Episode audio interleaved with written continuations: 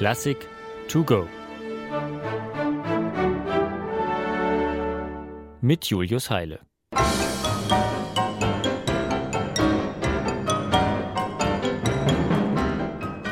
An dieser Stelle ist die Party schon in vollem Gange.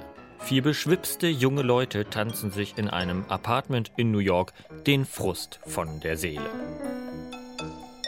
Begonnen hatte alles in einer öden Bar.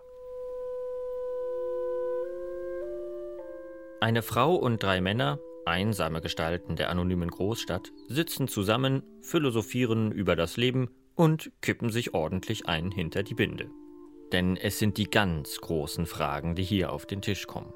Wo findet man Orientierung in unserer rasant sich verändernden Gesellschaft? Welche Ideale darf man noch haben? An welche Moral soll man sich halten in einer Epoche der Kriege und Krisen, Unruhen und Umstürze? Was klingt wie das Setting für den neuesten Film im Programmkino oder das topaktuelle Kammerspiel im Theater, ist tatsächlich der Inhalt eines 1947 veröffentlichten Gedichts namens The Age of Anxiety. Geschrieben hat es der britisch-amerikanische Autor W. H. Auden, der mit diesem Zeitalter der Angst dem 20. Jahrhundert seinen literarischen Titel aufprägte. Auden traf genau das Lebensgefühl der jungen Generation nach dem Zweiten Weltkrieg und inspirierte auch den amerikanischen Komponisten, Dirigenten und Pianisten Leonard Bernstein für seine zweite Sinfonie.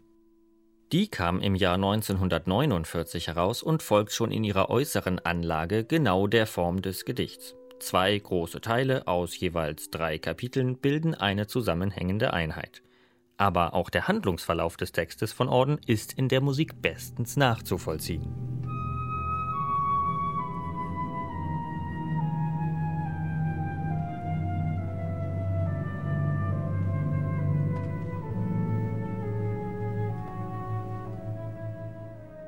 Eine absteigende Tonleiter führt gegen Anfang der Symphonie, so Bernstein, ins Reich des Unbewussten, in dem sich der größte Teil des Gedichts abspielt.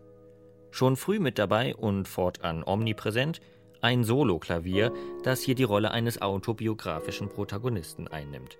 Lenny Bernsteins alter Ego gewissermaßen, das Ordensgedanken reflektiert.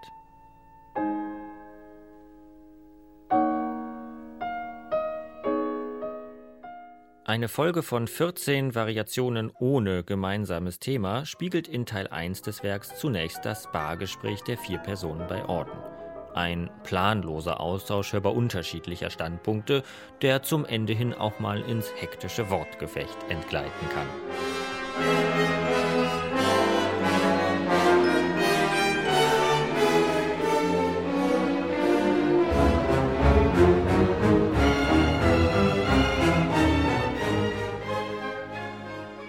Die nächtliche Schließung der Bar kann die vier alkoholisierten Weltverbesserer nicht davon abhalten, ihre Unterhaltung über Gott und die Welt fortzusetzen.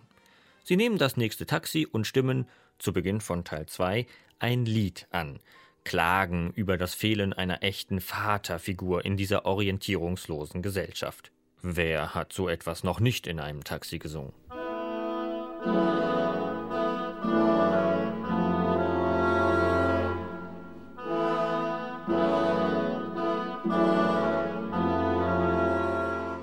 In der Wohnung der Frau angekommen ist allerdings Schluss mit solchen Weltschmerzarien.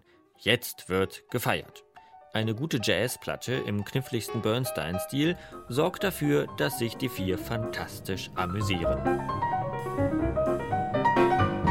Das ist der große Moment des Optimismus, sagt Bernstein.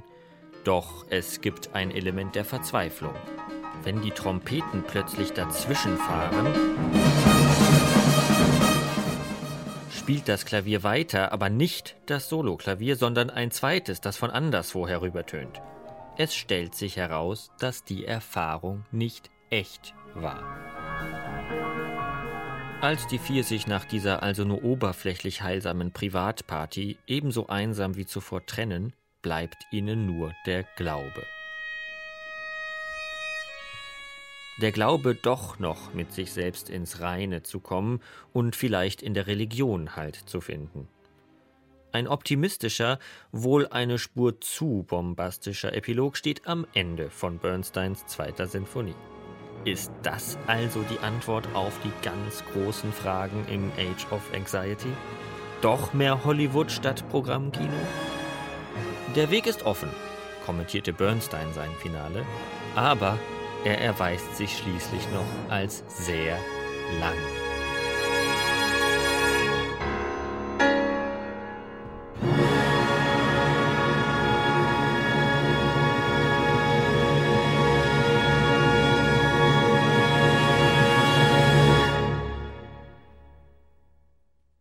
Eine digitale Werkeinführung des Norddeutschen Rundfunks.